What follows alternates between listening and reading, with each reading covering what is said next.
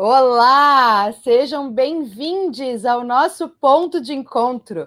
Eu sou Bruna Paulin e estarei durante todo o festival, durante o 27º Porto Alegre em Cena, todos os dias aqui com vocês, abrindo a programação do dia, trazendo para vocês tanto os destaques de cada dia, quanto comentários, entrevistas, depoimentos, sempre ao vivo, aqui às 11 da manhã pela TV do Encena, que você pode conferir pelo site do festival e pelo YouTube. Caso você não consiga nos assistir no horário do programa, não tem problema, porque ele fica disponível para você assistir depois. E também, durante a tarde, a gente vai liberar uma versão podcast do programa em diversas plataformas de streaming. Mas afinal, por que ponto de encontro? Bom, quem já esteve no Porto Alegre em cena, com certeza já passou por algum ponto de encontro. O ponto de encontro era um espaço de confraternização promovido pelo festival, que já existiu em diversos espaços da cidade, onde a gente se encontrava depois das apresentações dos espetáculos para conversar, para discutir sobre o que a gente tinha assistido, para se programar para o dia anterior, para conhecer os realizadores, os artistas, produtores que estavam na cidade, para encontrar os amigos, para beber, para celebrar. Como a gente não pode, infelizmente, praticar essa deliciosa aglomeração, a gente resolveu trazer o ponto de encontro aqui para o ambiente digital, nessa edição especialíssima do festival. Então, agradeço muito a audiência de vocês e espero que vocês curtam isso que a gente está produzindo uh, para os próximos dias. Hoje, abrindo os trabalhos. Ah, e além disso, no final do programa, se você estiver assistindo pelo YouTube, você vai ver que já tem um link ali. E lá no, no, no Spotify, a gente está disponibilizando uma série de audiodrama chamada Crônicas do Amanhã, que é uma das atrações do nosso programa diário, que tem 10 episódios e que está muito bacana. Então, assim, ou você assiste o programa e escuta o Crônicas do Amanhã na sequência, ou enquanto você se prepara para nos assistir, você vai escutando o Crônicas do Amanhã. Para abrir os trabalhos do nosso ponto de encontro hoje, a gente vai ter a presença do diretor do festival, Fernando Zunho, do realizador Eric Rocha, para falar um pouquinho de Marcha Ré, e da maravilhosa Valéria Barcelos, que também é uma das atrações do nosso evento.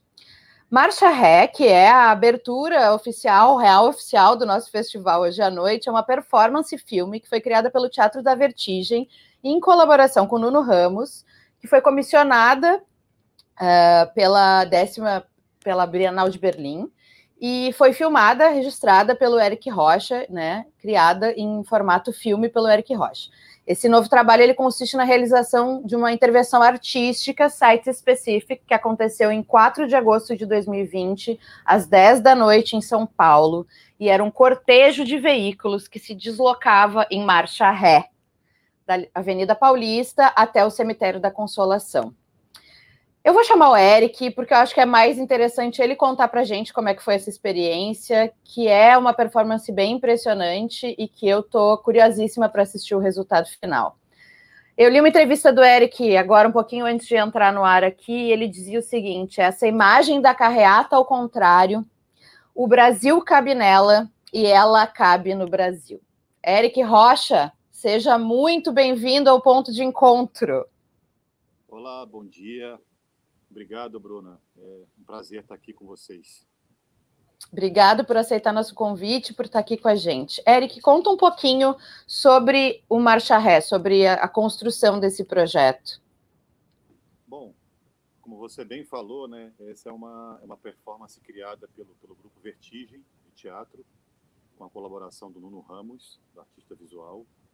É, e eles me convidaram para filmar a performance uh, e fazer esse filme, né? A partir da performance. Uh, foi um convite maravilhoso, porque tanto o Vertigem quanto o Nuno são, enfim, uh, são referências para mim, né? Eh, são, são, são realmente pessoas que eu admiro muito, grandes artistas.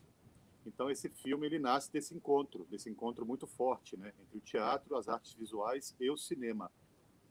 E a própria cidade, né, que é onde acontece tudo então, o filme nasce dessa experiência, desse encontro, uh, nesse momento, né? Nesse momento que a gente está vivendo, né? Essa, esse momento de tragédia, de catástrofe do país, né? É, tanto pela questão da pandemia quanto pela questão política, né? A gente está vivendo uma, uma, sobreposição de tragédias nesse país. Então, o filme ele nasce nesse contexto, né? Ele é um, um filme, ele é um, ele é um, é um filme que é um gesto, né? É um ato é, político, né? É, e esse desejo, né, de reconectar a arte com a política, que eu acho que é um desejo cada vez mais forte nos, nos tempos de hoje. Eu diria que é um compromisso dos nossos artistas, né? Esse, esse reengajamento. Eric, o projeto originalmente ele seria essa performance, ela ia ocorrer em Berlim, certo? Tu estava envolvido desde o início do projeto ou por essa transposição para São Paulo é que tu acaba te envolvendo? Eu entrei na história a partir do momento uh, que uh, ficou impossibilitado, impossibilitada a viagem para Berlim uhum. né, por conta da pandemia. Uh, então eu entrei a partir do momento que ficou definido que a performance seria feita, seria realizada aqui em São Paulo, na Avenida Paulista. É, eu, é, em princípio não haveria um filme. A obra, em princípio, quando a, a, antes da pandemia, antes da pandemia seria a performance que seria feita em Berlim, né? Ficou definido que seria um filme a partir dessa impossibilidade da viagem, desse deslocamento. Sim. A produção pareceu bem complexa, eram mais de 100 carros, né? Me, me corrija se eu estiver errada.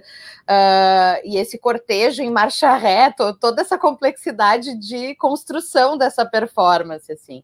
Como é que foi a produção desse registro? Uh, não tinha como ensaiar, não tinha como parar a Paulista e, e colocar os carros lá antes para fazer isso. Então conta um pouquinho para a gente como é que foi esse processo, como foi os, como foi os bastidores da, dessa, dessa produção.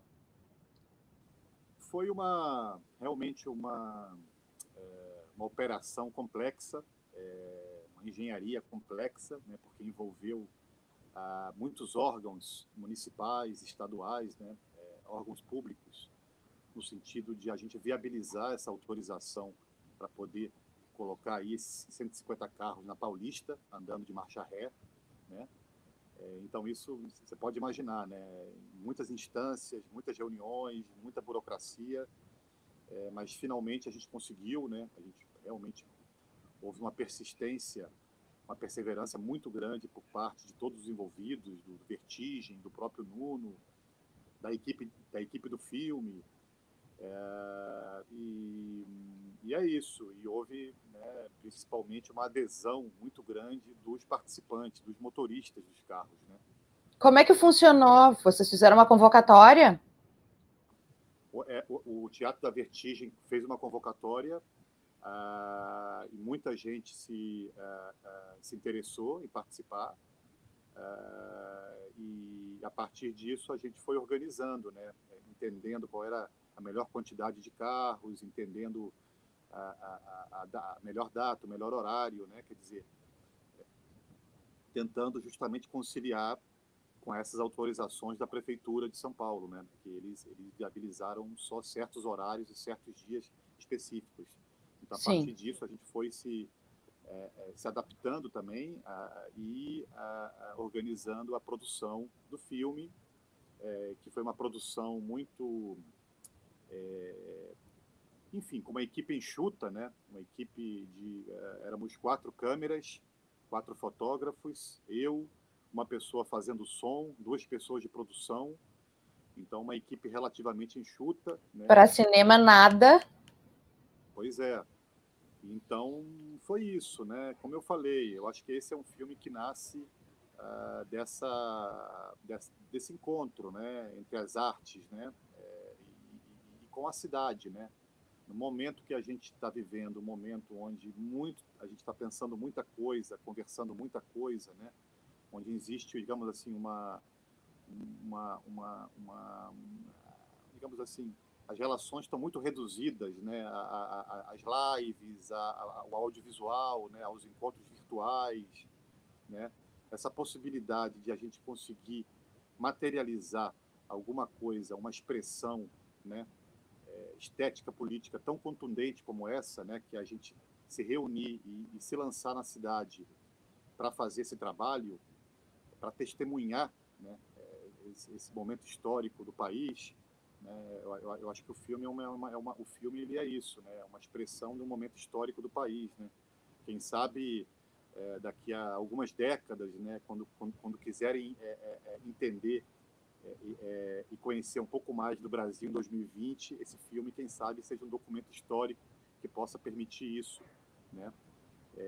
então, eu acho que isso foi muito forte, né? essa possibilidade de sair para a rua para poder realizar esse trabalho no momento que a gente está com tanta coisa engasgada, né, com tanta coisa dentro, uma ebulição né, de pensamentos, de desejos, né, é, é, é, e principalmente essa, essa impossibilidade de pensar um futuro, né, nessa dificuldade de pensar um futuro, pensar um devir, a gente conseguir ter realizado esse trabalho é, realmente me deixa muito feliz e foi uma, um grande presente assim ah, é, o teu nome é muito lembrado por estar tá trabalhando diretamente ao cinema, vamos dizer assim, em formato mais convencional, né? Há pouco tempo tu estreasse Breve Miragem de Sol no streaming, o Cinema Novo foi um filme que te né, levou a muitos festivais, te premiou, enfim. Como é essa experiência de um trabalho multidisciplinar, né? O audiovisual, a música, a performance, as artes visuais, o teatro, tudo junto. É um tipo de, de projeto que tu estás acostumado a fazer? Era, foi uma novidade para ti? Como, como foi essa experiência?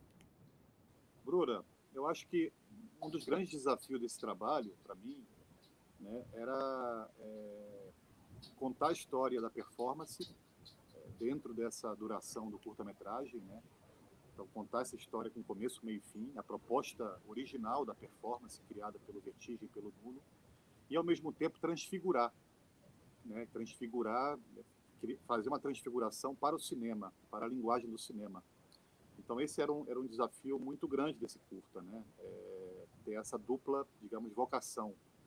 É, e porque é isso, né? É, uma, é, um trabalho de transposição para uma outra linguagem, né? Que ao mesmo tempo é um curta que ele existe também de uma forma autônoma, autônoma também, né?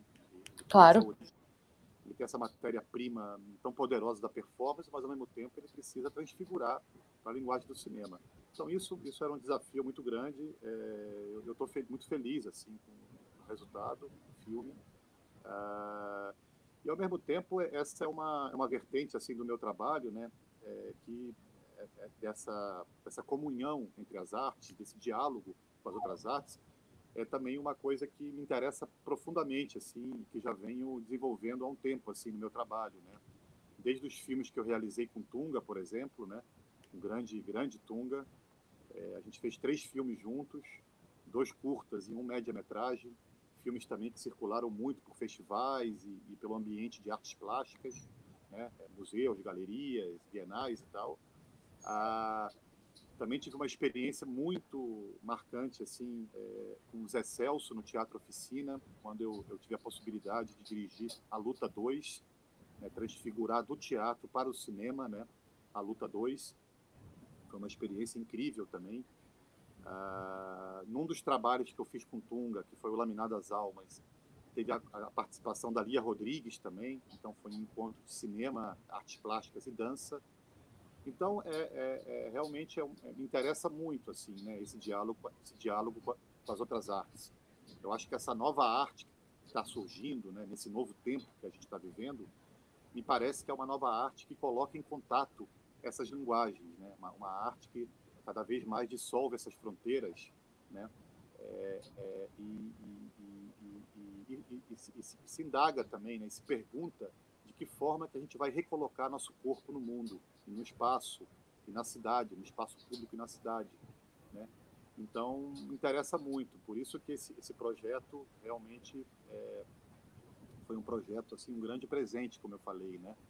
É, Teatro da Vertigem é, é uma, é uma referência para mim, assim, né? É, é realmente é um, é um dos trabalhos artísticos feitos nos últimos nas últimas décadas no Brasil que mais me interessa, assim, interessa profundamente, assim, né, o trabalho deles, né, é, é, essa relação da arte com a política, com a cidade, com o espaço público, com a religião, com o misticismo, né?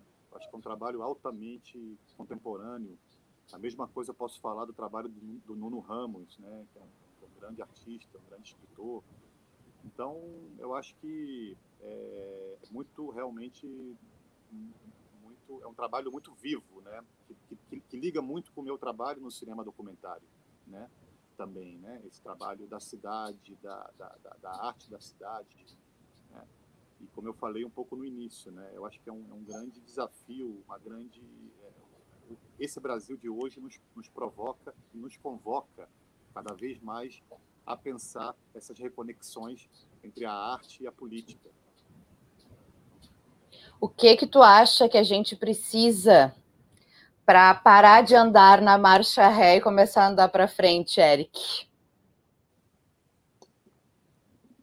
Eu acho que, é, de fato, né, o Brasil está andando para trás. É, existe uma, uma regressão social muito forte, né, um retrocesso muito violento no país.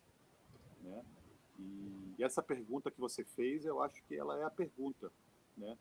Eu, não, eu não tenho uma resposta é, absoluta, uma só resposta. Eu acho que é, é muito importante a gente se fazer essa pergunta, cada um de nós como cidadão, como artista. Né? É, e me parece que, é, pensando assim no meu trabalho, assim, eu, eu acho que o, o, meu lugar de ação é a arte, é o cinema, é a arte de modo geral. Né?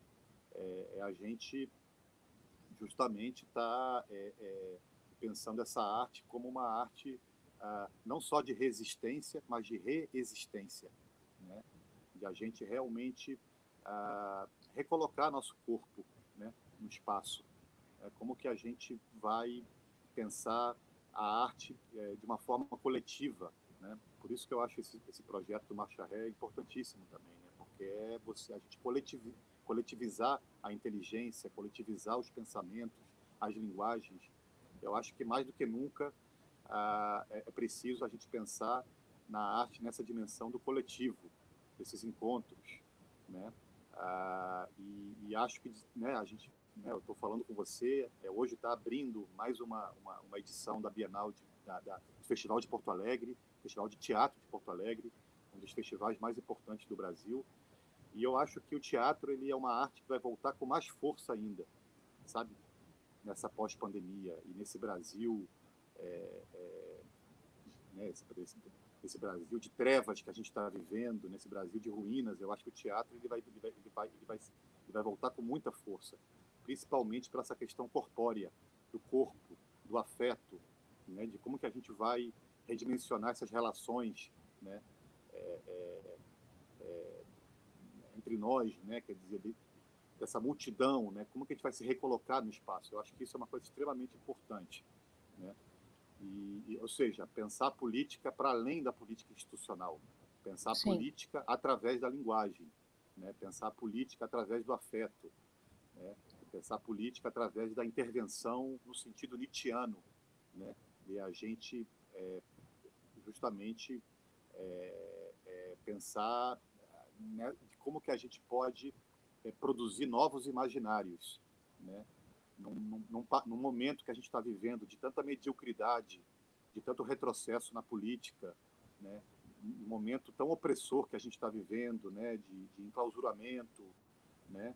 Ah, ah, ah, eu acho que a gente precisa voltar, é, recolocar, a gente se recolocar no real, né? no real, nas realidades, né? de uma forma viva, né? de uma forma onde a gente possa construir projetar outras imagens de país, outras imagens de mundo. Eu acho que é isso que a gente precisa. E isso nasce muito do embate com, com a vida mesmo, né? com, a, com a, no caso, eu, eu penso assim, eu sou um cineasta urbano, né? eu, eu moro aqui em São Paulo, eu moro numa grande cidade. Eu acho que são, são nas ruas, né? são na, acho que a rua e as ruas são esse lugar de liberdade, de embate.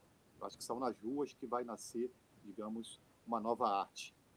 Acho que nas ruas que vão vir, são nas ruas que, que onde existem essas contradições, esses grandes embates do nosso tempo. Eu acho que o Marcha Ré é uma expressão disso, né?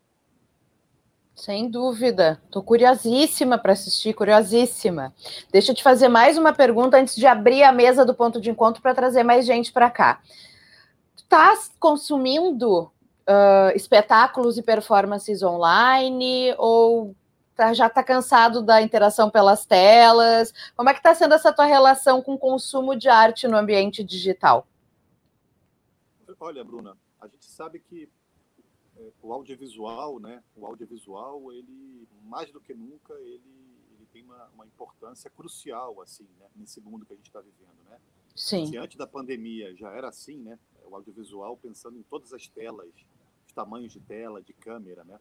A gente vive num mundo que existem mais câmeras que pessoas hoje, né? Então, pois cada... é. Então a gente hoje em dia é, existem mais é, to, todas as casas, as casas, os apartamentos, eles viraram salas de cinema. Eles, eles têm eles têm uma ou mais telas, né? Então tá tudo afunilado no audiovisual. É, eu acho que isso é o momento que a gente está vivendo, mas eu acho que é um momento, é uma coisa que, é, é, é embora seja necessária hoje, né, a comunicação ela está restrita pelo audiovisual, eu acho que é uma coisa que a gente não pode se conformar com isso. Né? Eu acho que a gente precisa, quando passar isso tudo, voltar às ruas de uma forma muito contundente. Né? Como eu falei, eu acho que o espaço das ruas é o espaço que está em disputa. É o espaço que está em disputa, que é o espaço dos imaginários, que é o, que é o espaço da, das manifestações culturais, políticas. Né? É o espaço de embate. Né? Mas, claro, no mundo atual a gente está muito reduzido a essa questão do virtual. Né? É, eu, eu, eu, tenho visto alguns trabalhos, sim, de teatro, de música, de lives. Né? Eu, eu digo que hoje em dia a gente existe esse novo gênero que é a live-metragem. Né? Boa! Isso aí. E, então é isso. É a gente tem que estar tá sintonizado com isso nesse momento, mas não conformado com isso. Né? A gente tem que estar sintonizado com isso por uma medida de saúde pública, né? de, de, de, que eu acho que é, é, é fundamental, mas é, não se conformar muito com isso. Eu acho que daqui a pouco, é, espero que isso passe, que a gente possa retomar essa relação com as ruas e que as ruas possam transbordar de gente e de povo. assim seja. Tô louca por uma aglomeração. Alice Urbim, querida, fez um comentário lindo aqui falando sobre uma das tuas frases: arte de resistência, arte de resistência é um mantra. Vamos fazer camisetas também com o mantra de Eric Rocha, é isso aí. Se vocês tiverem perguntas, mandem agora, este é o momento. Enquanto eu chamo para a nossa mesa do ponto de encontro o diretor do Porto Alegre em Cena, Fernando Zunho, que vai nos receber aqui também, nos dar as boas-vindas. Estão me ouvindo bem? Estamos te ouvindo lindamente, obrigada. E aí, Eric, tudo bem? E aí, Fernando? Bem-vindo, que bom te ter aqui com a gente. É, obrigado, Bruna, que bom também estar tá aqui. Ontem a Bruna me perguntou como é que eu queria, onde que eu queria estar. Eu falei, ué, o programa é teu, me convida que eu vou. A hora que tu achar que, que é a hora de eu ir, eu vou. É, Parabéns, Bruna. Feliz de começar. Na verdade, tu falou né, que o Marcha é a abertura do Porto Alegre em Cena. Na verdade, o ponto de encontro é a abertura do Porto Alegre em Cena. Ah, e... programação. Não, não, você tá brincando. Mas é, a gente tá, na verdade, agora a gente tá, o festival tá, come... tá indo de fato para o mundo através agora, é. dessa conversa linda com o Eric. Eu estava aqui acompanhando tudo, vindo. Feliz demais, obrigado, Eric. Parabéns, o filme está incrível. Vocês vão ver, não percam as 21 horas. Quem está nos ouvindo aí tem ingresso lá ainda para vender. Não deixem de ver, o filme está incrível e vai dar o que vai, vai dar o que falar ainda esse filme.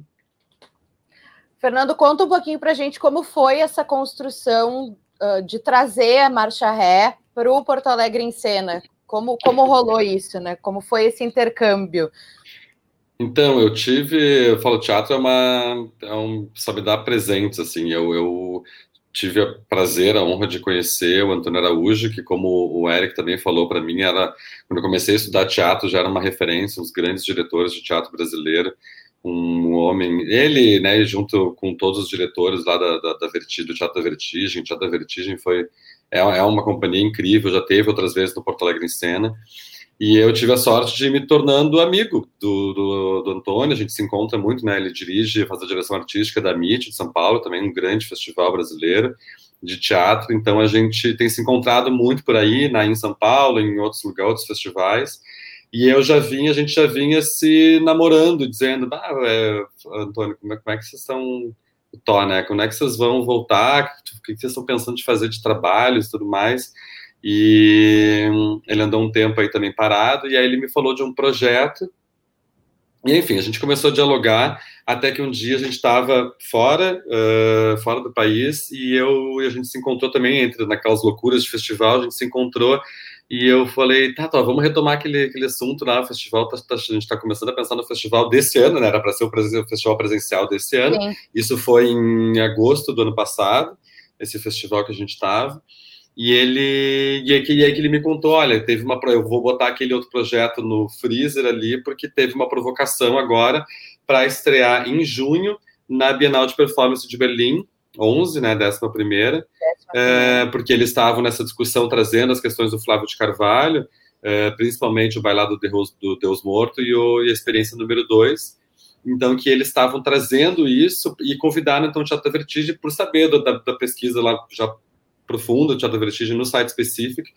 O Tó teve em Berlim para já identificar alguns lugares, uh, mas isso também vou deixar para ele falar de noite, senão me estendo demais. A questão é que uh, nisso a gente começou a falar, tá, então vocês vão estrear em Berlim em junho, então já vamos fazer em Porto Alegre em, em setembro. Claro. Né? Porto Alegre esse ano normalmente é em setembro, excepcionalmente esse ano, que, que tudo é excepcional. E aí e aí ele, no fim disso, surgiu uma possibilidade de um apoio, a gente entrou do, do Goethe, precisava de uma parceira no Brasil, e aí a gente acabou com toda a honra do mundo, entrando como coprodutores desse trabalho que me enche de orgulho, de prazer, a gente poder coproduzir um trabalho dessa importância, que o Eric já estava falando mais, e hoje a gente apresenta o filme, e aí eu nem não quero ficar falando muito também, porque a gente vai se encontrar de novo com o Eric, com o Nuno, os diretores da Vertigem, toda a galera envolvida lá no filme vai estar nessa conversa depois. É, então, então foi isso. E aí, claro, e aí estourou a pandemia, como o Eric estava falando, a performance ia ser lá em Berlim, eu ia para ver, eu ia para Berlim para ver a, a, estreia lá, para inclusive pensar como que a gente faria aqui. Pandemia, eu estava na MIT, inclusive, quando foi o estopim da pandemia no Brasil. Foi a última vez que eu entrei no teatro, foi numa programação da MIT, em 15 de março. E a gente. E aí depois continuei falando com o Tó, o Tó lá com o pessoal, eles falando com o pessoal lá de Berlim. E, e aí que ele me disse: olha, tem uma ótima notícia, que a gente vai fazer a performance. De qualquer e, jeito. De qualquer jeito. E o Eric topou participar uh, com a gente, fazer o filme da performance, porque foi o jeito que Berlim também conseguiu de manter uh, o combinado de ter a performance lá. Então virou uma performance filme, filme performance, que sei eu. Daí, e com e com, com o Eric fazendo isso, e toda a equipe fazendo isso para esse filme aí. E aí o Top perguntou: mantemos? Vamos fazer em Porto Alegre também? Lógico, vamos fazer. Por favor. Eric, uma alegria te ter aqui, te agradeço muitíssimo. Acho que exatamente o que o Fernando disse, vamos, vamos nos poupar para a noite tu também tem esses teus, teus, compromissos aí. À noite a gente conversa mais, te ouve mais, mas eu te agradeço muito, muito, muito a disponibilidade, a participação e a tua fala belíssima. Estou muito curiosa. Parabéns e seja sempre bem-vindo ao ponto de encontro. Muito obrigado. Para mim é uma alegria estar aqui com você, Bruna, conhecer o Fernando também no Festival Porto Alegre. Já venho acompanhando há algum tempo, admiro muito é, o trabalho da Gabriela Carneiro da Cunha também vai estar aí, vai estar, acho que vai ter um debate com ela em torno do Altamira, que é um outro belíssimo trabalho que eu, que eu, que eu participei também na parte audiovisual.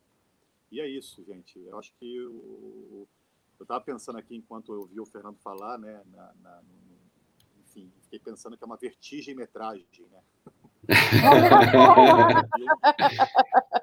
Vertigem metrais, vamos inaugurar esse, esse gênero. Vou, vou, vou, falar isso com o Tó depois também. E é isso. Eu, Boa. Que, eu espero, espero, que é, é, esse filme seja um filme que possa ajudar, pelo menos um pouco, assim, né? Um, um grãozinho assim, a gente conseguir respirar melhor, né? Eu acho que nesse país, né, onde a gente está se sentindo sufocado, tão sufocado, né, onde existe uma, uma tentativa, né, é, de, de sufocamento, de tirar, de, de, né, tirando tantas vidas e que esse trabalho possa ser um respiro, né? um respiro né? e, e também uma, uma, uma evocar, né? uma evocação né? A, a, a, tantas vidas que se perderam, né? não só pela pandemia, mas pela violência no país. Né? Infelizmente, no nosso país, a violência e a morte foram banalizados, se tornaram coisas banais.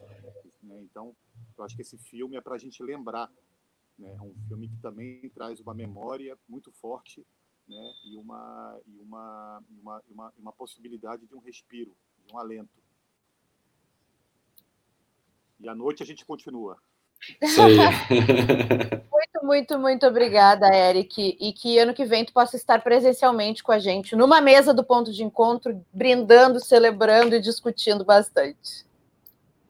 Adoraria. Muito obrigado, gente. Um grande abraço aí para vocês. Até de noite. Valeu, Eric. Fernando Zunho! Paulinho! Você aqui. Muito obrigada pelo convite. Eu estou felicíssima de Azevedo, de participar. Após vir plataforma, comecei a minha carreira de assessora de comunicação em 2006 no Porto Alegre em Sena. Quando conheci este rapaz, Fernando, porque ele é móveis e utensílios do festival, queridos ouvintes e espectadores. Este homem está desde 2006 envolvido com o festival. Ainda dá frio na barriga? Sempre. Sempre. Ai, que coisa boa! É, eu acho que é isso aí. Acho que é isso, é muito bom mesmo. Assim, a equipe tem que, às vezes, eu tenho que pedir para eles relevarem, porque eu fico muito seguro também, né? É, e aí, claro, insegurança às vezes deixa a gente meio chato. Mas é isso, a gente uh, trabalha tanto e ama tanto e, e quer tanto que as pessoas uh, vejam e gostem e valorizam. E gostem também não é naquele sentido assim, tipo, ai, gostei, coisa. Não, é mesmo que odeiem, mas que que, que vejam, que se engajem, exato, sabe? Então, às vezes, quando alguém me diz que odiou uma peça uh, da, do, do, da, da, programação do Porto Alegre Cena, que isso não me atinge tanto, assim. Me atinge quando a pessoa diz assim, tipo, ah, ah talvez eu vá ver, você sabe? Quando é assim, meio morno, daí não, daí não me incomoda, é. Agora, quando vai, vê e coisa, eu acho, eu acho incrível, porque é esse movimento que a gente quer tanto. E até chegar e ver que as pessoas estão se engajando, que e as pessoas estão falando, estão comemorando. Acabei de ver aí uma mensagem da Arlete Cunha, dando vivas para o ponto de encontro. Ah, isso já sabe, sabe cada fagulhas, fagulhas de alegria, de, de isso, de, de, de ver que a gente, todo o trabalho está respingando positivamente aí na, na, adesão das pessoas. Então, fico feliz de ver o Eric aqui junto com a gente. Estava há pouco aí falando com o pessoal do Teatro Máquina lá. Quer dizer, todos os artistas inquietos. Teatro Máquina, eu estou esperando o retorno de vocês para a nossa entrevista. Eu vou começar a cobrar Ao vivo. Ao vivo. Queridos, eles me disseram que vão participar, mas estavam vendo quem que ia falar. Mas eu tô, tô brincando. Sim. Ah, mas eu acho que isso é o melhor. É quando tem essa gana das pessoas, né? Porque senão que graça tem. Ah, eu tô coletando, gente. A gente vai ter um quadro aqui, vocês vão conferir hoje já, que são depoimentos de memória do festival. E aí, o Léo Maciel, que é um personagem maravilhoso, que logo nos próximos dias vai estar tá, vai tá aqui na, nesse quadro, que é uma pessoa que foi primeiro da fila, sei lá, eu por quantos anos, quando a gente, quando os ingressos só eram vendidos né, presencialmente. E aí ele começou a falar de peças que ele odiou, de coisas que ele se frustrou, de coisas que ele amou, obviamente. Mas a gente riu tanto conversando sobre as tais peças que foram uma frustração, que é isso, tipo, mas é memória, a gente vai lembrar e as pessoas vão se conectar e se engajar. E num ano tão atípico e maluco, ver a conexão das pessoas, eu acho que é mais especial aí, ainda, né? É muito lindo, como tu já me disse, ver o SESI cheio, mas ver as pessoas online engajadas também é uma emoção, acredito. Sem dúvida, sem dúvida. É agora que a gente vai começar a ver, né? Esse era também uma das inseguranças desse ano, era essa, esse engajamento das pessoas, porque como o festival funcionava com uma abertura de bilheteria umas, que, umas três semanas antes, mais até, mais. umas três semanas, né? Antes do, do, festival começar, de um mês a três semanas antes do festival começar, ali a gente já sacava o que que estava bombando esgotava nos primeiros dias, o que, que demorava um pouquinho mais, aí a gente ia divulgando e falando, o pessoal lá da, da produção vai, a Laura, principalmente engajadíssima, ela, a Ziza, Thaís, toda a galera que, graças aos deuses do teatro, estão trabalhando com a gente esse ano, porque isso foi outra insegurança tremenda desse ano, o que, que a gente conseguiria fazer e com o que a gente tinha, quem estaria trabalhando. Então, então é isso, essa produção de público, produção de plateia, chamar as pessoas para assistirem os trabalhos. Então, E esse ano aí, agora estamos aqui, já estamos aqui reunidos, já estamos vendo as pessoas comentando ali, já então estou feliz já demais, nasceu. Já, já nasceu.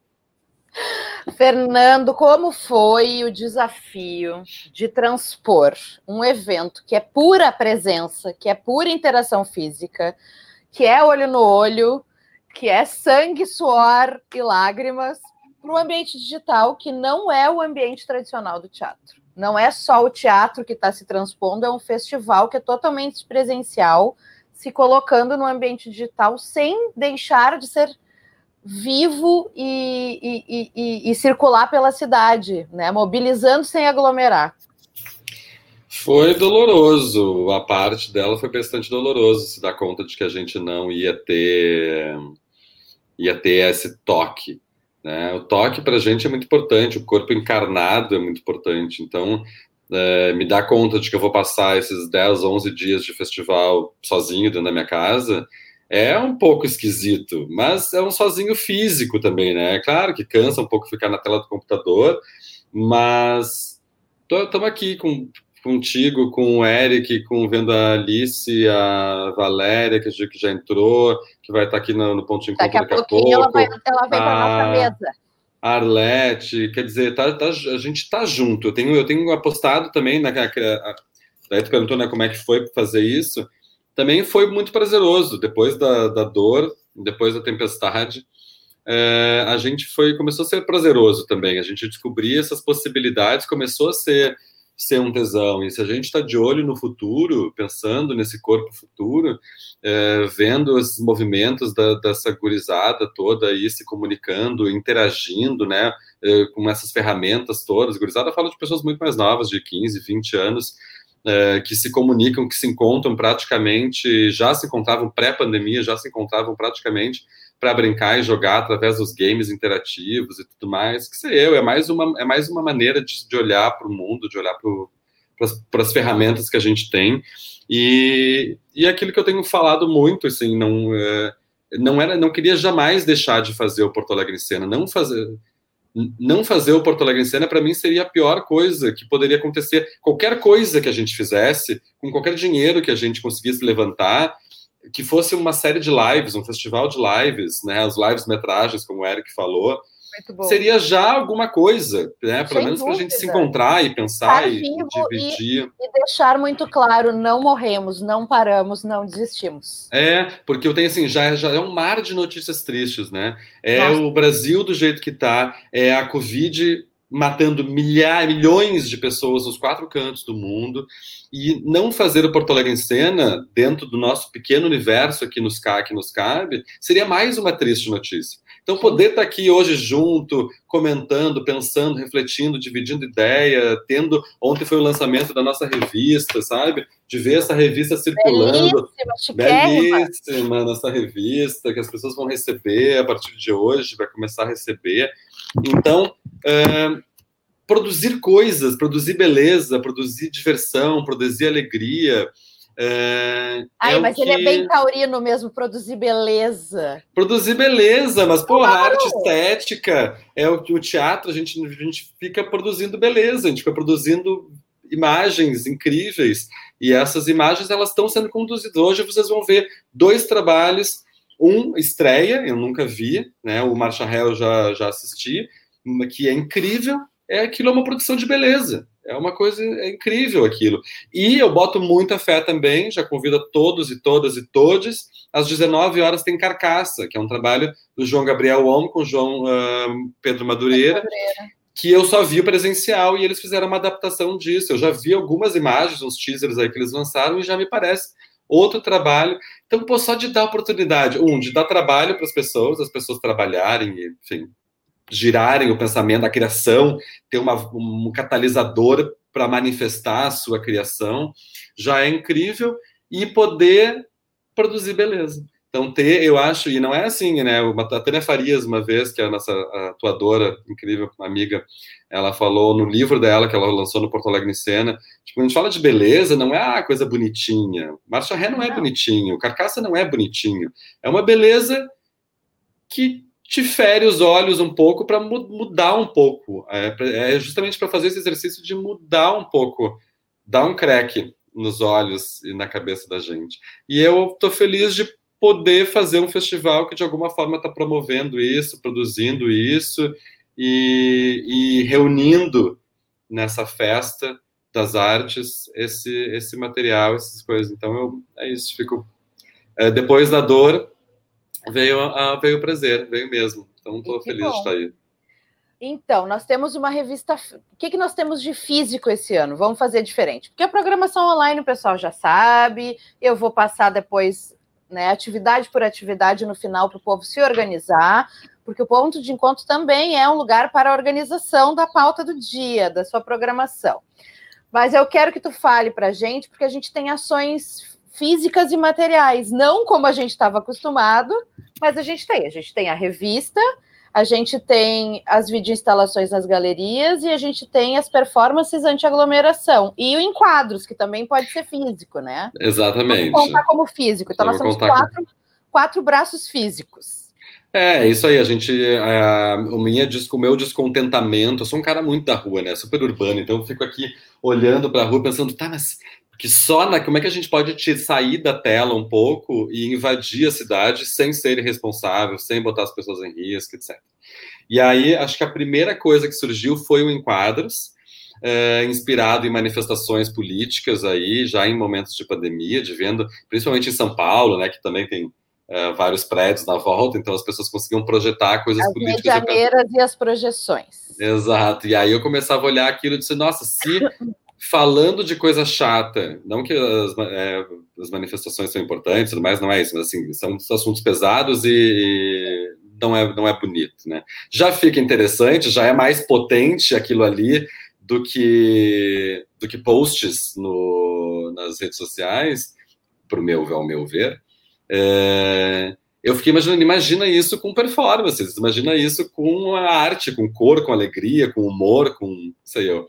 E aí o enquadro foi a primeira coisa, vamos distribuir projetores pela cidade, vamos fazer as pessoas fazer produzir para produzirem uh, performances caseiras e vamos projetar isso pela cidade. E a gente conseguiu, vão ter mais de 20 pontos na cidade, entre vários bairros, Bela Vista, Menino Deus, Petrópolis, vai estar espalhado pelo uh, Fique ligado em suas janelas. Fique ligado em suas janelas, exatamente, que às 8 horas você pode ser surpreendido por projeções uh, de performances caseiras. Então, artistas dentro das suas casas produziram esses materiais. E todos os dias do festival, das 8 até as 8 e meia, vão, vão ser projetados esses trabalhos desses artistas de Porto Alegre. E em seguida entra o A, que é essa vídeo instalação da Colette Cedar, uma escocesa maravilhosa, que tem essa pesquisa do, do da pós-humanidade.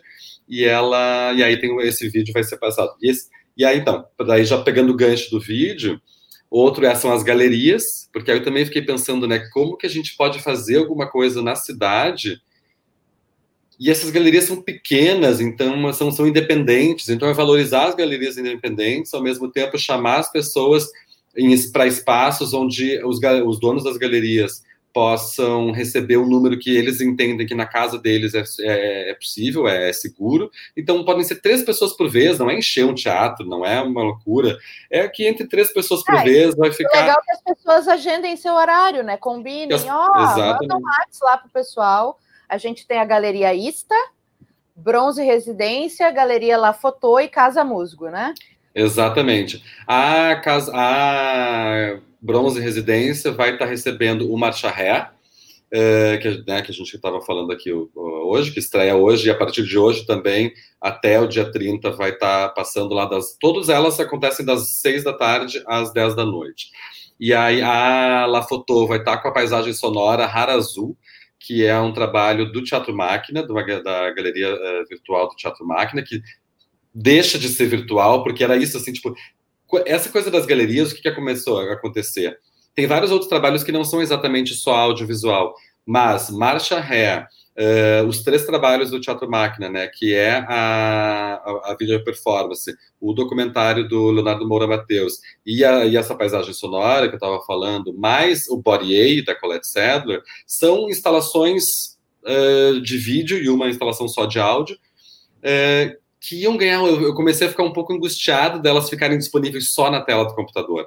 Eu tinha certeza do potencial dessas, desses trabalhos dentro de uma galeria. E aí que a gente começou a pensar na coisa da galeria e encontrar a possibilidade disso, de ser reduzido por hora marcada, etc e tal. Fui falar com todos os donos das galerias e todo mundo adorou a ideia, todo mundo achou super possível. Então as galerias se tornou mais um espaço uh, presencial para as pessoas que querem sair de casa e ter uma experiência com essas obras muito mais profunda com essas obras aí.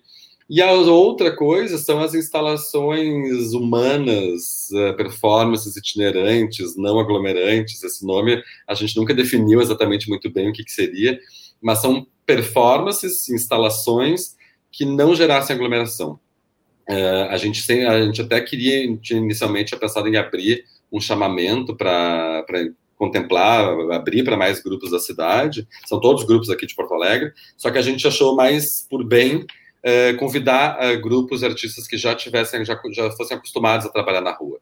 E aí, com isso, a gente chamou esses grupos e vão ser essas, essas intervenções na rua, das sete horas, das cinco da tarde às seis da tarde, para justamente surpreender os trabalhadores que estão na rua, as pessoas que não têm a possibilidade de estar em casa. Então, para levar arte para quem está na rua, e quem está em casa vai poder, através, ter uma equipe de filmagem acompanhando, vai poder ver aqui nessa telinha no portoalegreencena.com, no nosso canal em cena, vai poder ver o que está acontecendo naquele exato instante lá na rua e ainda ter contato com a sociedade, que isso também era uma coisa legal para quem está em casa, não está saindo muito, poder ver a sua Porto Alegre e para quem é de fora também, mas poder ver essas performances acontecendo. E a gente nem divulga exatamente os pontos onde elas acontecem, que não é, é para as pessoas não irem lá. Quem está em casa, fica em casa e veja pelo canal em cena. Quem está na rua, tomara que seja surpreendido por essas performances aí. Porque lembrando, gente, que a pandemia não acabou, não tem vacina, não estamos curados, então assim, sossegue essa raba em casa. e se sair, use máscara e não aglomere. Use máscara direito, inclusive, não é sutiã de queixo. Exatamente. E aí tem a revista belíssima, chiquérrima, E a revista! Por favor, gente. Maravilhosa, né? Tô feliz demais. Tipo, eu não tenho uma coffee table, eu queria, eu vou comprar uma só para botar em cima. Maravilhoso, maravilhoso, fico bem feliz. A, a galeria. Isso, fala aí, Bruno. Ah, eu não tenho serviço, que vergonha. Não, o Poecena botou ali. A revista está vendo. Bom, tenho lá no site do festival. Tem portoalegrecena.com barra Corpo Futuro, que é o nome da nossa revista, Corpo Futuro. E ela está à venda, vai estar tá à venda nas galerias, essas quatro galerias que a Bruna citou, do, do projeto das galerias, mas principalmente na nossa super parceira, na Livraria Baleia, e também na Bomboletras, para quem é da Cidade Baixa, e na Traça, no Bonfim. Então, ó, tem, tem muitos lugares, vale a pena. E é gratuito. E des, desculpa, Bruna, e gratuito em PDF no site ali do festival que entrar lá no barra Corpo Futuro, vai ter acesso a toda a revista gratuita ali na versão é um digital. Conteúdo absurdo, maravilhoso, mas gente, assim, vale a experiência porque é mais que uma revista. Tá? É, é uma obra gráfica com muito conteúdo, visualmente muito rica, de uma elegância, de uma chiqueza que, olha, eu não sei nem se eu tenho roupa para ler essa revista. tem sim, Bruna, tu tem. Ah lá, eu tenho, porque eu ando muito bem apoiada, inclusive. Uh, além de toda a programação, Braskem performances em quadros nacionais, internacionais, temos conversas em cena, que foi um trabalho muito bacana né? Fernando Zui mostrando seu lado jornalista, jornalista, entrevistador, maravilhoso. E aí temos uma moça que vai entrar agora, que vai se juntar a nós na nossa mesa aqui, que também é mais uma atração. Fala um pouquinho. Eu vou. Tu, eu adorei o moça, para mim foi a melhor. Aí, amiga, a gente tem que se levantar e se elogiar, amor. Ai, gente, que coisa incrível.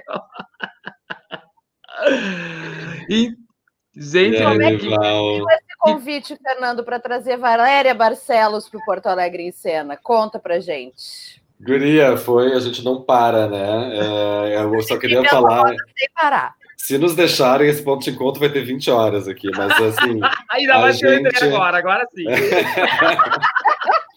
a gente fez um. tá, eu queria falar das conversas em cena, só rapidamente. Vejam nossas conversas em cena, todos os dias às 15h30, conversas com artistas que viriam a Porto Alegre em cena de fora.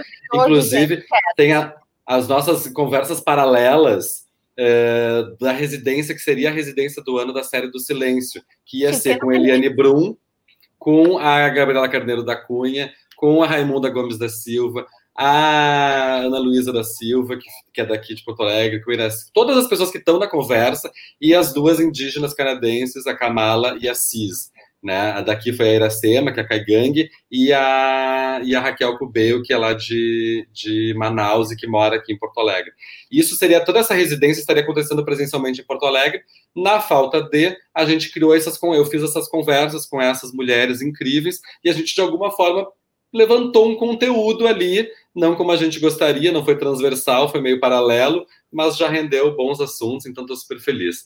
E o Comendo a Cena, cujo nome eu acho que é do Duda Cardoso com a Valéria, mas foi um dia eu entrei no meu Instagram, eu não sou muito bom com as redes sociais, assim, de modo geral, né? Eu, eu tenho todas isso, e não manuseio muito. Mas um dia, uma sexta-feira de noite, às sete horas, sete e meia, entrei no Instagram e vi assim, live, live, live, live, live, live, live, live. Live metragem. Live metragem. Tinham 30 lives para assistir. Sim, é a hora fiquei, da live, né? Eu fiquei assim, tipo, gente, não, não desliguei. Não vou, não vou ver nada. Não, não consegui, fui fazer outra coisa. Hum. Sábado de manhã, passei meu café, 11 horas, estou ali comendo minhas coisinhas, barará. Entro no Instagram, nenhuma live. Pensei, ó, oh, vamos fazer uma live no turno inverso. E aí já chamei o Duda, e, e aí era para assim, em princípio a gente pensou descer às 11, daí a gente vai falar com a Stephanie, que é a nossa social media girl maravilhosa, Stephanie, Stephanie Eval. E aí ela falou de ser meio-dia, Valéria adorou o horário do meio-dia, e aí Conta aí, Val, como é que foi? Ai, eu achei maravilhoso. E esse nome, Comendo a Cena, foi uma uma loucura do Duda numa das nossas reuniões com o Zoom. A gente tinha que ser uma coisa muito, né? Não, não pode ser uma coisa tão comum. Sou eu que vou apresentar isso, gente. e a gente resolveu criar essa. O Zoom foi brilhante ao achar essa lacuna no horário do meio-dia. E eu já tinha participado de lives no horário do meio-dia, lives literárias, enfim é, com o Marcelino Freire, que também faz alguma coisa, tinha feito alguma coisa, e falei para os é um sucesso total, as pessoas ainda não perceberam isso. É, e também é uma maneira de suprir essa loucura que era o Porto Alegre em cena uh, físico, né? De as pessoas ficarem o tempo inteiro, o dia todo pensando nisso, e, e almoçarem. No... O tempo inteiro. É, e almoçarem até próximos dos lugares, ou, ou porque sabiam. Eu lembro de um ano que a gente perseguiu a Andréa Beltrão para saber onde é que ela ia comer, entendeu? Essas coisas. Então tinha muito disso também. Pra... Tinha muito disso. André Beltrão, amo. É... então tinha muito disso também, né? Vem dessa vontade de, de trazer uma, um, um, toque de modernidade. Eu sei que as pessoas devem estar muito apavoradas com tudo isso, sabe? É, porque é uma coisa que eu fiquei pensando, nossa, como é que a gente vai fazer? É, e uma das coisas que eu tenho escutado muito das pessoas é: mas e agora? Isso é teatro? E agora, né? Um dos questionamentos. Eu acho que muitas dessas respostas vão ter que ser respondidas em loco. As pessoas não vão poder responder nada disso assim, de maneira muito. É, é, com muito conceito, elas vão ter que ver em loco isso. Eu acho que super é possível. Eu acho que, e eu, eu brinco sempre falando que um, alguma, tem uma coisa que a pandemia me trouxe é o distanciamento de gente. Para algumas pessoas eu faço, eu adoro ficar longe. eu tô adorando ficar longe de algumas pessoas. E não tem nem que dar satisfação. Ai, não, não precisa. Não precisa nem dizer eu vou ver aqui, depois a gente se fala. Não precisa. Olha é... aqui, eu elogiando o teu look, tu estás elegantérrima. Nós Ai, é porque eu tô na, já, já estou no, na personagem, gente. Já Entendi. Estou... eu vi um monte de gente maravilhosa entrando aqui e o Léo já foi meu marido em cena, gente. Olha que coisa maravilhosa. E a Arlete Cunha, que acabou de entrar aqui, Val Poderosa. Eu tô, olha, já estou trabalhando, viu, Zui? Foi uma ótima aquisição, é ao meio-dia. Incrível, nunca, nunca duvidei disso. Eu acho que vai ser tão maravilhoso, porque as pessoas vão ter uma, um pré, um, um, um warm-up ali, né? Um esquenta do que vai ser sempre os eventos da noite. E a gente traz cinco convidados, assim, gente. Na verdade, são, são mais de cinco, né? É, conta pra gente, quando é que vai ao ar e quem são esses convidados? A gente, olha, eu tô, tô empolgadíssima. As lives do Comendo a Cena vão acontecer dias 22, 24, 25, 27, 29, sempre ao meio-dia, almoçando com a gente. Que eu não vou atrasar, que eu vou ah, terminar antes. O problema é seu, porque eu vou entrar na sua live e vou dizer: Ei! Chega. Botando a vassoura na live da outra. Botando a vassoura na live da outra. É, vai ser difícil, ainda bem que não vai ter nada depois de mim, porque eu sei que vai ser difícil pra caramba. Né? É, e a gente tentou trazer assim nomes é, que fossem possíveis e que fossem muito plurais. É, acabou que a maioria desses nomes são mulheres. Muito bem. Foi por gosto? Não foi, mas adorei. porque, né, a gente tá. E quando a gente fala em corpo futuro, eu acho que foi, tudo uma, foi toda uma ligação tão bonita com tudo isso, quando a gente fala num corpo futuro. E tem ao meio-dia, que é o horário da família brasileira, esse nome até me dá medo, uma pessoa trans apresentando outras pessoas da cena. É, eu acho isso muito significativo. Eu acho isso muito forte mesmo, assim. Tá, mas vamos aos convidados. No dia 22, a gente abre, assim, com, o pé de, com os dois pés direitos, como diria Frankenstein, com Adri Mótola e Robertinho Camargo eu já, come... eu já fiz uma pré-conversinha, assim, gente, vai ser algo. Eu adianto para vocês que vai ser algo surreal. O Roberto vai trazer um texto, inclusive, do Caio Fernando, que tem uma pesquisa muito bonita de Caio Fernando Abreu. Tem umas coisas que eu não posso Aquele que ele, que ele, que ele, que ele falou no, naquele evento do Caio, há uns dois, três anos que a gente fez o São Pedro. Ai, aquilo é maravilhoso, é, amo. Surreal, é justamente esse que eu pedi. É, Olha o spoiler. É... Não, Depois super spoiler. A gente tem Sandra Possani é, é, resgatando um pouco. Vovó! Vovó! Vovó! Ai, eu vou ter vovó, que dela. Vovó! A Sandra. vovó. A avó do e Chico. E o Francisco é a coisa mais amada do mundo. Tomara que ele não seja artista. Vamos rezar para isso. não vai escapar, esse não tem escapatória, né? Não, cai longe do pé, é... Sandra tem coisas incríveis para contar. Temos uma história em comum. Nós duas já vivemos em Catuípe, aquela mega mini cidade, e devemos ter coisas engraçadíssimas para assim, para congruir. A gente vai ter também Elisa Lucinda falando sobre poesia e teatro. Elisa Lucinda teve fazendo uma peça incrível em cartaz durante muito tempo que mesclava música com teatro e era uma, não sei se vocês viram a peça, chamava Ellie, é, que inclusive trata sobre transexualidade na peça, e ela vai falar sobre isso, porque eu vou exigir que ela falasse, e é lógico que ela vai dar uma palhinha pra gente. A gente tem Celina Alcântara com esse espetáculo necessário para a humanidade. É uma, é uma, se a gente pudesse colocar espetáculos em assim, em estátuas, em monumentos, esse espetáculo tinha que estar, que a Mulher Arrastada, ela vai falar um pouquinho sobre isso, e eu vou provocar ela para falar também sobre o papel da mulher negra no teatro, né? A gente também está com um movimento, e isso vem a partir de Elisa Lucinda, num questionamento dela, que disse para mim, numa conversa lá na casa dela, ela me disse que estava é, numa num evento da, da, da, de uma emissora que eu não vou falar que é a Globo, e aí estava lá nesse evento, e e aí, tava gravando, ia começar a gravar, e o diretor falou assim: ah, agora vamos chamar o elenco negro. Ela falou: oi? E o elenco. Existe o elenco branco, quer dizer, o elenco branco é só o elenco, o elenco negro. É então, ela vai falar um pouquinho sobre isso, ela tem provocações surreais. Eu tomara que a gente não passe das três da tarde conversando. É, liga que tem conversas em cena sempre às três e meia.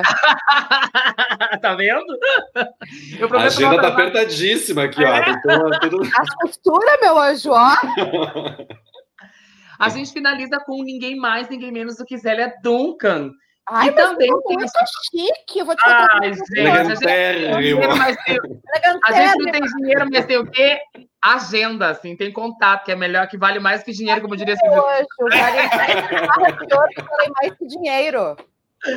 É, e a gente finaliza num papo, claro, que tem que trazer brasa para o meu assado, que vai ter teatro, música, e a gente vai falar um pouquinho sobre isso, né? Sobre essa nova maneira de fazer teatro com música, que eu não sei se vocês perceberam, mas existe um movimento novo no teatro que leva música, que antes era tudo muito passarinho e florzinha, e hoje é mais faca na bota, diríamos assim. A gente vai conversar. E Zélia também é é a, é a pessoa para falar sobre Ela isso. é. É. É, de modo que eu estarei sempre, vou aproveitar e fazer o meu merchan aqui todo meio-dia, nesses dias que eu falei, 22, 24, 25, 27 e 29, ao meio-dia, porque a Bruna não vai atrasar, Não. é, comendo a cena com, essas, com esses convidados que vão estar aqui comigo falando sobre música, sobre teatro e trocando figurinhas e falando besteira e tentando não atrasar o programa da Bruna às três da tarde. Conversas em cena não é meu, aí tu fala com a chefia. Tem nada a ver com isso. Conversas em Cena vai estar aqui, vai estar no YouTube, de no sabe, canal em Cena. Mas é uma felicidade muito, muito genuína, assim, né? Eu participo do, do Porto Alegre em Cena na- lá sentadinha na cadeira e poder participar disso assim tão ativamente, né? Tão aqui mesmo, nesse meu retorno para o teatro também, né? Pois é, passado- isso que eu queria que tu me falasse um pouquinho, porque as pessoas te conhecem majoritariamente como cantora, acima de tudo, né? Mas de uns tempos para cá, tu começou a, a voltar e a te envolver mais com performance, com cinema, com teatro. Tem o Antes do Azul, que é o filme lindo da Rome, que está aí circulando os festivais. E aí começaram essas leituras elegantérrimas, que agora ela é uma mulher do sarau. Então, como é que é esse momento da Val, a artista super plural, cada vez mais plural? Pois então, eu acho que é, a pluralidade dos artistas vai sempre da- vem sempre da necessidade. A dor ensina a gemer, né, amiga? Eu sei. É, a dor ensina a gemer, certamente. É, a pandemia me trouxe muitas possibilidades de nada. Uma sagitariana com um sagitário com ascendente em sagitário não consegue Meu ficar parada. Deus, como é que ela tá dentro de casa? Então eu não conseguia ficar aqui dentro de casa sem pensar em produzir alguma coisa. Eu queria produzir uma nova trilogia de Jornada nas Estrelas, se eu pudesse, entendeu? É, E eu fico, ficava louca aqui dentro de casa. Mas muitas dessas coisas, muitas dessas coisas já estavam presentes. O teatro, por exemplo, veio antes, quase antes. Eu comecei, eu, meu primeiro festival eu ganhei aos seis anos de idade. Logo depois eu já começo a fazer teatro na escola. Depois eu volto para música. Depois eu volto, entro numa companhia de teatro aos 17, 18 anos, uma companhia de teatro aqui de São Leopoldo. Volto para música e aí volto para o teatro agora, o ano passado, com entrega para Jezebel, que foi uma peça que eu fui protagonista, é, que tem muito a ver com a minha vida, porque é uma mulher uma mulher travesti de aproximadamente 40 anos que tem o, o desejo de ser mãe e ela consegue quando uma amiga dá uma deixa uma criança com ela porque é uma, uma artista que vai viver a vida dela e deixa essa criança com essa mulher com a Jezebel só que ela volta para buscar essa criança depois e veja bem o mundo da Jezebel era essa criança né é uma coisa muito parecida comigo porque eu também tenho um desejo muito latente de ser mãe e a peça se foi construída é, toda, ela foi toda apresentada em São Paulo, a gente teve uma apresentação, duas apresentações aqui, mas ela foi toda construída em São Paulo numa época em que eu estava no auge do meu tratamento de câncer. Tanto que o diagnóstico de câncer real eu tive no dia da estreia. No dia da estreia, eu, eu peguei o exame que dizia que eu ia ter que fazer quimioterapia porque estava com câncer. Então eu entrei para a cena, assim, é, chorando. Tem uma cena que a Gisabel chora muito, um choro muito legítimo, né? Um choro muito latente. E também foi construído a sangue e feridas, porque realmente é sangue e feridas, porque eu passei todos os ensaios, eu fui para São Paulo em dezembro do ano passado, ano atrasado, e passei a ensaiar com o pé inchado, com o pé machucado, os tipos de sarcoma que eu tenho entre a dérmico, entre a pele e o músculo nos membros inferiores, e isso inchava muito minha perna, doía muito. Então, então foi uma construção toda de, de, de, um nascimento quase que a forceps. E as pessoas me perguntam muito, nossa, mas agora eu tô teatro. Gente, eu estudo teatro há 50 carnavais já. É bem verdade. Era tudo que mato, era tudo é, mato. É, é bem... Eu era adolescente, eu já estava fazendo teatro, meu. Eu já estava. É bem verdade que as pessoas é, vão ficar mais chocadas agora do que eu vou dizer, porque eu venho do teatro infantil, né? Eu sou do teatro infantil. É, que é muito chocante você algumas pessoas. Mas eu venho do teatro infantil, então eu já e eu já fui logo meu e assim entrega para Gisabel que foi essa minha volta para o teatro já como protagonista foi um trabalho é, que eu me ofereci para fazer. Eu dizia pro, eu falei pro Rodolfo, o Rodolfo botou mil, o diretor, né? E pensei, não, mas é muito longe, a gente não tem grana, é em São Paulo, eu pago para ir até aí. Não tá entendendo, eu vou fazer não tá entendendo, eu quero muito fazer. E eu ia, gente, eu ia, tinha dias que eu ia de ônibus para São Paulo, porque eu tinha exame médico aqui, oncologista aqui em Porto Alegre, então eu ficava do 18 horas para ir, mais 18 para voltar, para poder fazer a peça. A gente fazia a peça todas as semanas lá. Em São Paulo. E aí, junta-se a isso também, Bruna e Fernando, é, a gente começou a, a, o resgate das escritas através do Valéria Lê para mim lá no Instagram, que rendeu um livro que vai ser logo, logo lançado aí. É, um convite para esse livro, com algumas desses textos que eu leio lá no Instagram e algumas novidades também. Uh, e o audiovisual veio dessa minha observação e de ficar aqui dentro de tudo que a gente gravou, todos os nossos vídeos, que já foram muito premiados, desculpem. É, todos os nossos vídeos, inclusive no Enquadros, a gente tem um, vídeo que foi selecionado pelo Enquadros, que é um vídeo muito peculiar, assim, que fala muito desse cotidiano. Todos foram feitos dentro de casa com algumas imagens de, é, de arquivo. Então, diz muito sobre esse momento, assim. Fala muito sobre esse, essa clausura, né, que a gente vive. E que eu vivo em, em, esse ser inquieto que não consegue ficar parada e que precisa fazer alguma coisa e canalizar algum momento. Então, fala muito sobre esse momento é, da pandemia. E eu estava comentando esses dias com uma amiga que disse, gente, mas eu não... A, a, o nome dela, gente, é uma menina que é do, do Grupo Jô a, gente estava comentando e ela disse assim para ela: Eu nem sabia que essa palavra existia, gente. Essa pandemia, para mim, é uma coisa. Eu sabia de epidemia. Pandemia era uma coisa que eu nunca pensei que eu ia passar na minha vida. Pensei que eu ia passar incólume pelos livros de história. Isso pensei que nunca ia ter. É, e, e, a gente está aqui vivendo isso, né? Passando por uma, um Porto Alegre em cena no meio da pandemia. Eu estou aqui passando por um lançamento de livro, por um, uma criação, etc. e tal. Tu está aí apresentando virtualmente tudo, então é isso, né? É reinventar-se. E além de tudo isso, ainda tem uma participação no Crônicas do Amanhã, que é o, o audiodrama, o podcast ficcional, que em seguidinha você, se você que já cansou, você não cansou ainda da gente, em seguidinha, em seguidinha terminando o programa, corra lá para o streaming e escute. E Val participou do Crônicas. Como é que foi? Já tinha feito audiodrama antes? Gostou? Tá empolgado? Vai fazer um podcast também agora. eu tô pensando, viu?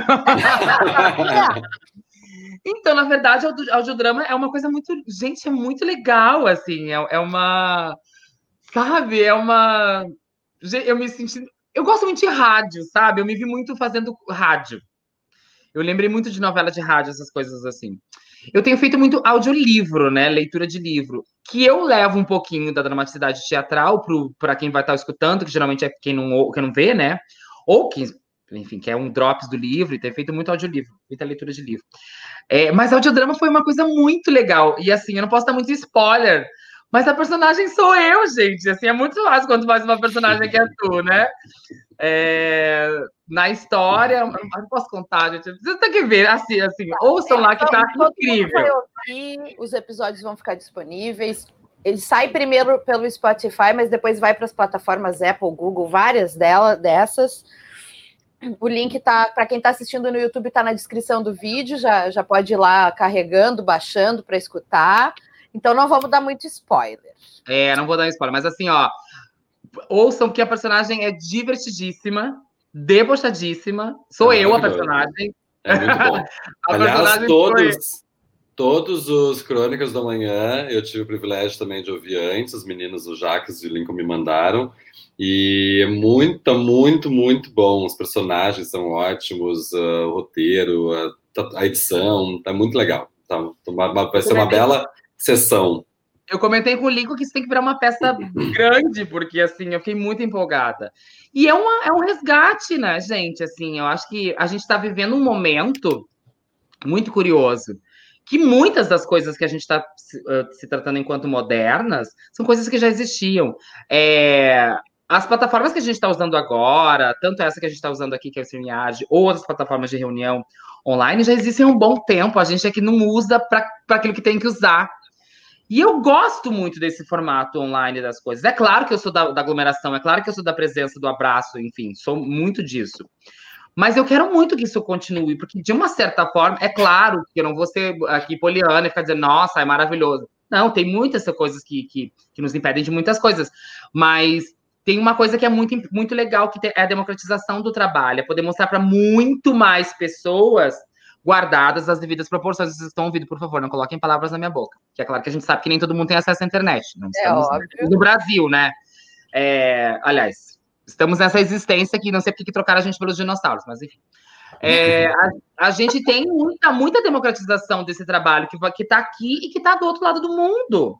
Né? Pessoas que estão é, conhecendo. A coisa que eu acho mais legal é isso de qualquer pessoa pode nos acessar e as pessoas que não podem ver e que dificilmente vão ao teatro, por exemplo, mesmo com sessão com acessibilidade, porque é muito menor, tem menos ingresso, tem isso, tem aquilo, nem todos os espetáculos conseguem ter uma equipe legal de acessibilidade para fazer isso. E poder ter um, um, catálogo de audiodrama, por exemplo, é maravilhoso. Né? Essas pessoas terem também esse acesso a gente. Eu acho isso, eu acho, eu acho isso maravilhoso no tocante Sim. a uma coisa é, incrível da acessibilidade porque uh, quando a gente pensa nisso, né, na virtualidade como algo acessível, inclusive para quem não tem acessibilidade no dia a dia, do físico, eu, eu fiz fazer um espetáculo, fazer apresentação de espetáculo é, no Capitólio certa vez e tinha uma plateia de surdos. É, veja bem, eu fiquei sem palavras, que é uma coisa que eu não fico nunca, né? porque aquilo me incomodou muito. Eu tava fazendo aquelas piadas e eles estavam quietos. Aí eu prometi para mim, da partir daquele dia, que faria um espetáculo acessível de alguma maneira, musical acessível de alguma maneira. E aí a gente começou a pensar como fazer isso, como fazer isso, e surgiu uma cena que logo, logo vai estar tá nesses meus vídeos, nesses meus áudio, enfim, nessas minhas extensões ao cinema, que eu faço uma dança no escuro, e só quem é cego vai ver, porque só quem é cego vai poder perceber os movimentos, porque eu tenho dois é, chocalhos no pé e nas mãos, então, essa dança só vai poder ser vista por quem não vê. E isso vai, isso vai causar muito incômodo nas pessoas, porque eu já tentei fazer isso em casa, de ver isso em casa sozinho, e dá uma agonia na gente. É, e a gente pensar, por exemplo, num, num espetáculo é, falado, num audiodrama, em que as pessoas têm que imaginar cada cena e cada pedaço, e cada intenção, e que roupa que tá, e aonde ela surgiu, e o que que tá. Isso é maravilhoso, é a democratização. É um baita exercício para artista. Fernando, tem, eu... nós vamos ter várias coisas de acessibilidade, né? É, eu ia, queria falar sobre isso a partir do Crônicas da Manhã, que surge, na verdade, Crônicas da Manhã, né? Tudo tem o seu momento de, de surgimento, assim. A gente começou a pensar como é que a gente ia fazer, porque a gente já vinha pensando na coisa da acessibilidade para as pessoas surdas. E a gente começou, como é que a gente vai fazer acessibilidade para as pessoas com deficiência visual. E aí, sempre a gente faz, né, o teatro ele é visual, né, que a gente falou no início, é a produção de beleza visual, uh, e a gente adapta o visual para todas as pessoas enxergarem, né, mesmo quem não, quem não, quem não enxerga. E aí a gente pensou, por que, que a gente, já que é tudo tão novo, por que a gente já não monta uma programação feita para o universo do áudio? Né? Não é uma adaptação do visual para o universo do áudio, é já, já nasce. Já nascido ali. Para quem ouve, né? E aí, e mais, e aí os meninos produziram, chamou o Lincoln e o, e o Jackson para fazerem essa, essa programação, é linda. E para nossa sorte também, que daí foi no acaso da, da criação dos artistas, vai ter um dos espetáculos uh, digitais do festival que concorrem ao Prêmio Braskem, é Eu Só Tenho um Problema Nesse Amor, que vai estar no dia. É... Ah, eu vou achar aqui, mas é uma, é uma. Aqui, ó, no dia 27, terça-feira, às 19 horas, eles vão começar uma série de. de... É uma novela que eles estão começando, os dois primeiros episódios vão ser lançados agora no Encena, e eles devem seguir com isso. Então eles vão, é tipo um West Side Story mexicano, carnavalesco. Ai, é que maravilha! Demais, maravilhoso todo de áudio, já feito para ser um podcast mesmo. Então, é uma áudio, teatro, novela, que sei eu, de. Então, já é isso, mais um produto. Além da instalação sonora que vai estar na Galeria La Fotô, né? O Rara Azul, do Teatro Máquina, da Loreto de Ala e do Ayrton Pessoa, vão estar na Galeria La Fotô, e é uma instalação totalmente sonora. Inclusive, quem para as pessoas irem, mesmo as pessoas que enxergam, fechar os olhos, conseguir emergir muito mais naquele universo, e eles trazem os sons de araras azuis do sertão cearense, de uma região específica do sertão onde essas araras estão, misturado com outros sons daquela região do sertão, é uma paisagem sonora. E também a gente vai ter a descrição no vai ter a descrição na entrada da galeria também em braille para as pessoas poderem entender o que, que é a exposição. Então, o festival também é todo pensado para a gente isso produzir, tem um público em potencial incrível lá fora e que não vai sedento por arte, por cultura e deixa muitas vezes de ir porque não tem acesso e a gente tem cada vez mais pensado nisso e tem que cada vez mais pensar nisso mesmo. E aí eu vejo uma possibilidade, né, Zunho? Talvez muitos dos espetáculos dos próximos anos que a gente vai poder se encontrar presencialmente. É isso que eu falo quando eu falo em, em, em coisas que, que ficam, que devem ficar, que já estavam, né, mas que foram resgatadas e que devem ficar. É, coisas muito sutis, assim, eu acho que muito, muito, muitas dessas coisas que a gente está experimentando, muitas das privações que a gente está experimentando nessa pandemia, é, não romantizando a pandemia, pelo amor da Vaca Gersa, claro que não, mas serve muito para que a gente repense muitas das nossas possibilidades que estão aqui. É só a gente pensar com um pouco mais de carinho, né, nessas coisas, e um pouco mais de sensibilidade, uma sintonia mais fina para essas coisas.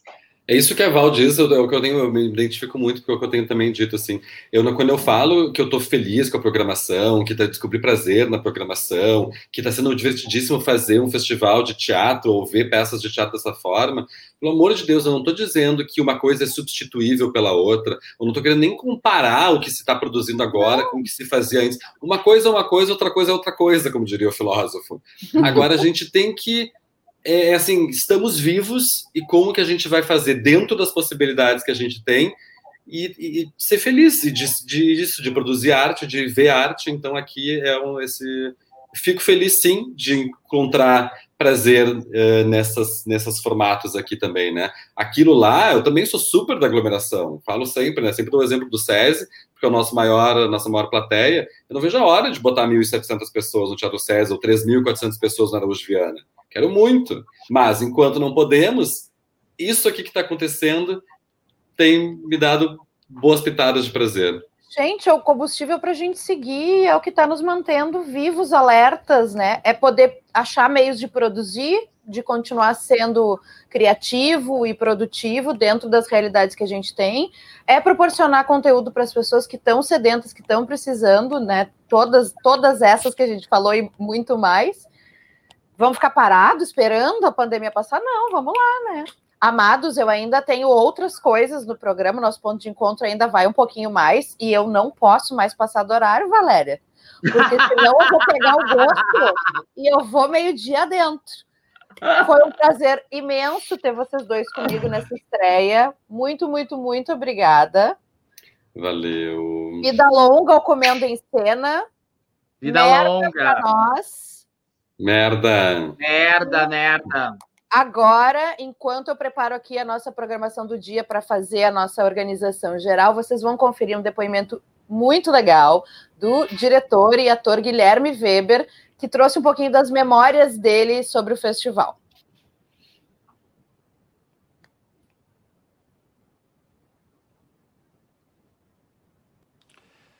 Tenho grandes memórias do Porto Alegre em Cena de estar aí como ator, como diretor, como espectador. Eu gosto tanto desse festival que sempre que eu projeto a agenda de uma montagem, eu acabo de maneira otimista já deixando reservado o espaço na agenda para tentar levar a produção para o festival e para a cidade. Grandes memórias de estar em Porto Alegre, de encontrar os colegas gaúchos, a memória do Teatro São Pedro, estar nesse teatro deslumbrante, que é meu teatro favorito, Lembro da Dona Eva, as nossas conversas tão potentes, incríveis, entusiasmadas sobre o teatro, sobre o mundo, sobre a vida. Lembro de dizer a ela uma frase do Bernard Shaw: teatro é lustre. E a gente ria e olhava para o lustre de São Pedro e as contas de cristal refletiam nos nossos olhos apaixonados. É, grandes memórias de produções incríveis que eu vi no festival, sempre com uma curadoria incrível, que me ajudou a entender melhor o Brasil, a América Latina e me estarrecer como espectador. Lembro de ver, por exemplo, a Sandra Dani, essa deusa do teatro gaúcho, fazendo Dias Felizes do Beckett, que é meu autor favorito e que nunca vi tão bem traduzido quanto pela Sandra. Eu acho que foi o, o auge de um encontro de um dramaturgo uma personagem e uma atriz. Os melhores momentos e lembranças do festival. E esse foi o querido, maravilhoso ator e diretor, também curador de festival, curador do Festival de Curitiba, Guilherme Weber, trazendo um pouquinho das suas lembranças com o Porto Alegre em cena. Para fechar o nosso primeiro ponto de encontro, eu vou chamar a programação do dia para a gente se organizar. Sempre a gente vai ter esse momento aqui, então assim, ai, ah, tô perdido, é muita coisa, não sei. Então, fica comigo, pega aqui na minha mão que vamos lá. A gente começa então a programação da tarde hoje com conversas em cena com Felipe Hirsch, Daniela Thomas e Felipe Tassara, às 15h30, gratuito, através dos nossos canais todos aqui do festival. Aí, às 17 horas, nós temos a primeira performance anti-aglomeração, que é o ritual de sobrevivência urbana, que são essas performances que estarão pelas ruas da cidade, mas a gente não sabe exatamente onde. Quem está em casa, fica em casa. É só acessar lá o nosso YouTube, acessar a TV do festival e assistir. A gente tem às 18 horas mais um Conversa em Cena, dessa vez Fernando Zunho com João Gabriel On e João Pedro Madureira, falando sobre Carcaça, que é um espetáculo que está concorrendo ao Braskem em Cena, às 18 horas, também nos nossos canais do festival. E aí a gente tem a primeira apresentação do Braskem em Cena, o 15 Prêmio Braskem em Cena, que uh, traz a nossa produção local aqui. Então, às 19 horas, os ingressos são gratuitos, mas são limitados. Então, vá lá, inscreva-se, garanta o seu ingresso, acesse o site portoalegrencena.com, tá tudo lá. Por lá você consegue saber os melhores caminhos. E aí, esse espetáculo, então, ele é gratuito. Às 19 horas, a transmissão é pelo Zoom. Em quadros de hoje, às 20 horas, projeções pela cidade, mas também pelas nossas redes, pelos nossos canais aqui, Banho de Folhas, que é uma performance que traz uh, essa, esse olhar do ritual de limpeza das ervas e folhas usado muito em religiões de matriz africana. Achei demais essa, essa proposta da Laura Lima.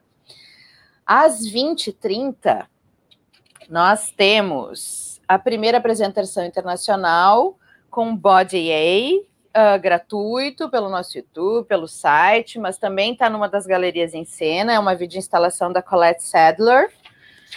E aí a gente tem às 21 horas Marcha Ré, estreia nacional, Ingressos limitados, ingresso inteira 10 reais, meia entrada 5, também tudo lá pelo nosso site. Não sei se ainda nós temos ingressos, ingressos são limitados, então né, corra se você quer acompanhar, que é a obra que a gente conversou aqui com o Eric Rocha no início do programa, que eu estou curiosíssima. E aí nós temos o Crônicas do Amanhã.